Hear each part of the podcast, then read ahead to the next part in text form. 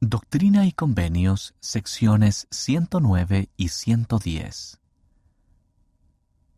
El Templo de Kirtland, un lugar de santidad. Por el elder Jeremy R. Yagi, de los 70. Lo que aprendí sobre el templo cuando era un joven misionero me ha bendecido desde entonces. Muchos misioneros abren su llamamiento misional rodeados de familiares y amigos. Yo abrí el mío solo, en un campo de patatas. Estudiaba en el colegio universitario Riggs, que luego llegó a ser la Universidad Brigham Young, Idaho. Por entonces, no teníamos redes sociales ni internet, y me hallaba lejos de mi familia.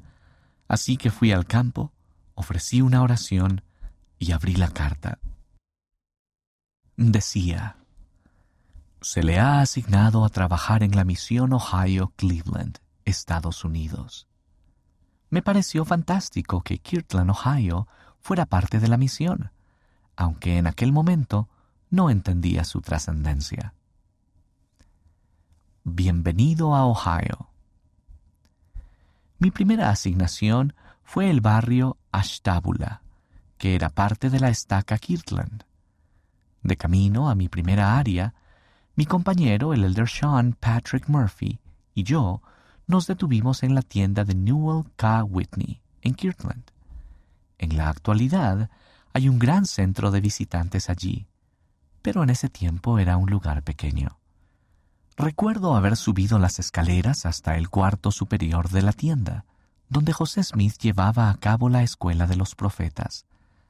Conocía poco sobre la historia del lugar, pero aún así Sentí algo particular al entrar en aquella habitación sencilla con bancas de madera. El director del centro era el presidente Brewer, un expresidente de misión. Mientras él nos hablaba sobre el lugar donde los apóstoles estudiaban y aprendían juntos, sentí el espíritu de manera profunda. Comencé a ver la función que Kirtland había tenido como punto de inflexión en la historia de la Iglesia. Un lugar de preparación. A comienzos de la década de 1830, se había señalado a Independence, Missouri, como el sitio de la Nueva Jerusalén, y los santos habían empezado a establecerse allí. No obstante, luego fueron expulsados debido a diferencias con otros residentes de Missouri y a la oposición a las creencias de los santos. En 1834, José organizó un grupo de unos 230 hombres, mujeres y niños, que más adelante se llegó a conocer como el Campo de Sion. Debían viajar de Ohio a Missouri para ayudar a los santos a recuperar tierras que habían comprado legítimamente. Aunque en el viaje de 1450 kilómetros, 900 millas, no se logró recuperar las tierras, generó el entorno que ayudó a preparar a futuros presidentes de la Iglesia, Brigham Young y Wilford Woodruff, y a otros líderes, entre ellos apóstoles y setentas.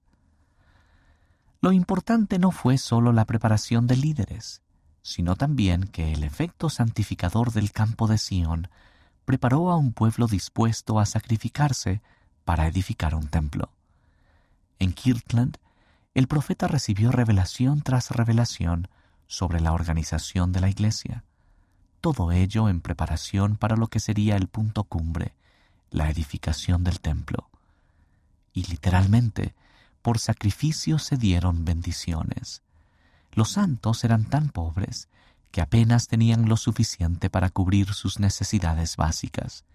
Sin embargo, consagraron su tiempo, sus talentos y sus posesiones el mismo convenio que hacemos hoy en día en el templo, a fin de edificar la casa del Señor. El espíritu del templo. En la actualidad, el templo de Kirtland es propiedad de otra iglesia, la comunidad de Cristo, que cuida de él. Cuando un guía de dicha iglesia nos conducía en un recorrido del edificio, sentí el espíritu conforme citaba los diarios personales de quienes presenciaron maravillosos acontecimientos en la dedicación del templo. Entre aquellos acontecimientos se hallaban el haber visto ángeles y ver algo semejante a que las llamas hicieran resplandecer el templo. El Espíritu me confirmó que aquella casa ciertamente había sido una casa de Dios. Presté servicio en el barrio Ashtábula durante siete meses, y casi todos los días de preparación llevábamos a las personas a las que estábamos enseñando a visitar la tienda de Newell K. Whitney y hablábamos sobre el templo de Kirtland. Muchas veces recitamos el inspirador relato de la aparición de Cristo en el templo. Sus ojos eran como llama de fuego. El cabello de su cabeza era blanco como la nieve pura. Su semblante brillaba más que el resplandor del sol, y su voz era como el estruendo de muchas aguas, sí, la voz de Jehová que decía, soy el primero y el último. Soy el que vive. Soy el que fue muerto. Soy vuestro abogado ante el Padre. Además del Salvador, hubo otras personas que también visitaron el templo. Moisés, Elías y Elías el profeta, quienes entregaron a José las llaves del recogimiento de Israel, la dispensación del Evangelio de Abraham y de la obra del templo y de historia familiar. Sacrificio y bendiciones. Debido a que tales visitas son tan significativas, pienso que a veces pasamos por alto la importancia de otras cosas que también ocurrieron. En la oración dedicatoria, José Smith se dirigió al Señor Dios de Israel, que guardas convenios y muestras misericordia y le rogó, acepta para ti la dedicación de esta casa, obra de nuestras manos, que hemos edificado a tu nombre. Al aparecer en respuesta a aquella oración, Jesucristo, en su carácter de portavoz de Dios el Padre, mostró que aceptaba su casa, las ordenanzas que allí se efectuarían y los convenios que allí se harían. Tal aceptación se ha conferido a cada templo que se ha dedicado desde entonces, así como también a los convenios que se hacen y a las ordenanzas que se efectúan en dichos templos. En la oración dedicatoria, José también pidió específicamente al Señor que bendijera a quienes servían en presidencias, así como a las familias de estos. Hoy en día, Tales bendiciones se extienden a las presidentas de la Sociedad de Socorro, a los presidentes de Quórum, a las presidentas de las mujeres jóvenes, a los presidentes de estaca, a los presidentes de misión, etc. Luego, José pidió al Señor, Trae a tu memoria, oh Señor, a todos los de tu iglesia y a todas sus familias, para que tu iglesia salga del desierto de las tinieblas y resplandezca. José procuró bendiciones específicas para las presidencias y sus familias, para los miembros y sus familias, y para la Iglesia en general. Con frecuencia, somos testigos del cumplimiento de esas bendiciones, conforme la Iglesia resplandece como una luz en medio de las tinieblas. Tres verdades básicas. Para mí, la dedicación del templo de Kirtland ejemplifica tres verdades básicas. 1. Se nos bendice cuando nos preparamos para el templo. Los santos tuvieron que prepararse para que el templo de Kirtland fuera edificado.